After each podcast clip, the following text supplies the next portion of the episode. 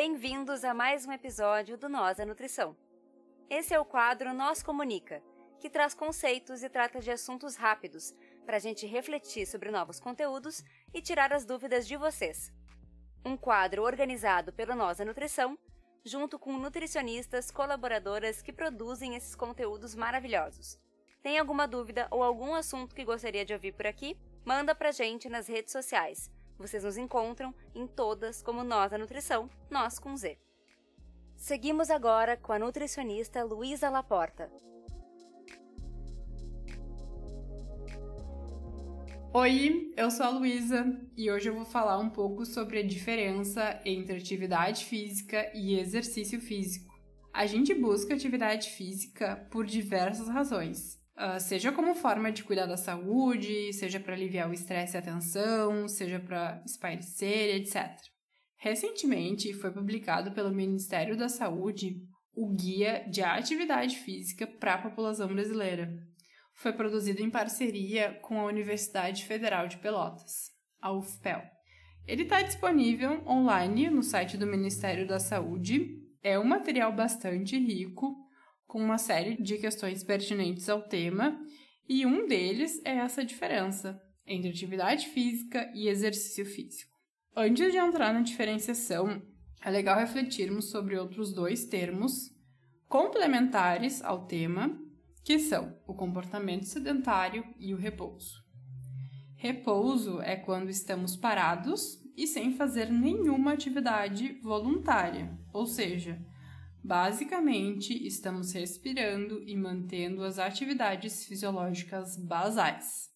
No repouso, o gasto energético é basal, ou seja, gasta-se o mínimo de energia para manter o corpo funcionante e não é necessário o comando para que isso aconteça. É um movimento natural.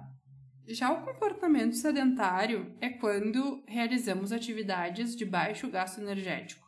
Por exemplo, quando estamos deitadas, mexendo no celular ou assistindo televisão, ou quando estamos de pé dentro de um ônibus ou jogando cartas e etc. Conhecendo esses dois aspectos, a gente pode passar para um outro nível de conhecimento de movimento, que é a atividade física, caracterizada por todo o comportamento que envolve movimentos voluntários do corpo e conforme o movimento e intensidade, nota-se uma mudança nos batimentos cardíacos, na respiração e na percepção do esforço. São exemplos de atividade física: caminhar, carregar objetos, fazer yoga, limpar a casa, pedalar e etc. Todos esses movimentos exigem um gasto energético maior que o repouso e maior que o comportamento sedentário. A atividade física também promove uma interação social por intermédio, por exemplo, de modalidades esportivas coletivas, como o vôlei e basquete. Traz também envolvimento com o meio ambiente, por exemplo, corridas em trilha, caminhadas no parque. E pode acontecer tanto num tempo planejado quanto no deslocamento ou nas tarefas domésticas. Agora pensando sobre o exercício físico. Todo exercício físico é uma atividade física, mas nem toda atividade física é um exercício físico. A diferença entre os termos está na organização, já que o exercício físico é um tipo de atividade física planejada, estruturada e repetitiva uma vez que tem como objetivo a melhora ou a manutenção das capacidades físicas e o peso adequado. Mas, Luísa, quais são essas capacidades físicas? Bora lá então! Aptidão cardiorrespiratória, que é a capacidade que nos permite fazer deslocamentos ou atividades sem a sensação de cansaço.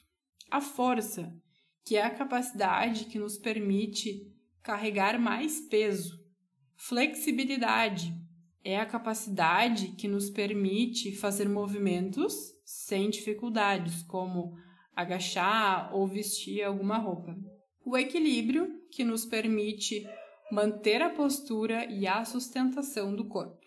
Então, conforme o treinamento, conforme a repetição, dessas capacidades, a gente consegue atingir como consequência uma melhora de desempenho e uma melhora de aptidão física.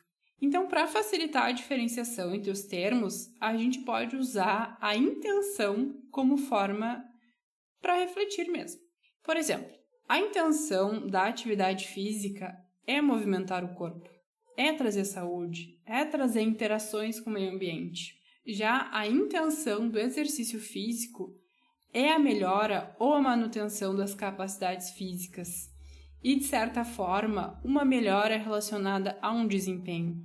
Então, finalizando o podcast, temos que desde o repouso até o exercício físico existe uma série de diferenças de comportamento, de necessidades energéticas e que a prática da atividade física regular permite ganhos nas capacidades físicas com consequente melhoria em qualidade de vida e saúde.